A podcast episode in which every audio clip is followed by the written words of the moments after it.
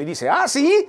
Entonces manda matar a todos los niños menores de dos años allí, en, en, Judea, en, Belén de Judá. Mandan matar a todos los menores de dos años. Una matazón, corre sangre. Y la Biblia dice que se oye un llanto, un lloro por toda la ciudad. Mata a los niños menores de dos años. Dice, como no sé cuál es, me voy parejo. Y mata a todos. Ese es el espíritu de, Herodes, que reina hasta hoy y hoy más que nunca está más a flote y se metió dentro de la iglesia y para qué te cuento. El espíritu de Herodes es aquel que trata de matar al niño, de acabar con la Navidad, de acabar con todo lo que tiene que ver con esta celebración. Son las nuevas corrientes, que no, que el paganismo, que no sé. Imagínate, al contrario, es en el momento de la oscuridad cuando tiene que brillar la luz.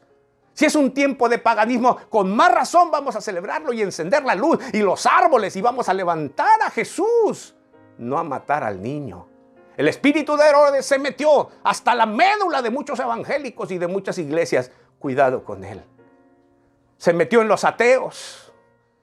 Se hacen campañas para quitar pesebres. Todo eso tiene que ver. Cuidado. La Biblia dice en Mateo 2.16 y narra así el acontecimiento. Dice, Herodes entonces se enojó mucho y mandó matar a todos los niños menores de dos años que había en Belén y en todos sus alrededores. Cuidado, no vayas a ser del ejército de Herodes poseído, destruyendo lo que tiene que ver con el mensaje. Continuará. Con la celebración.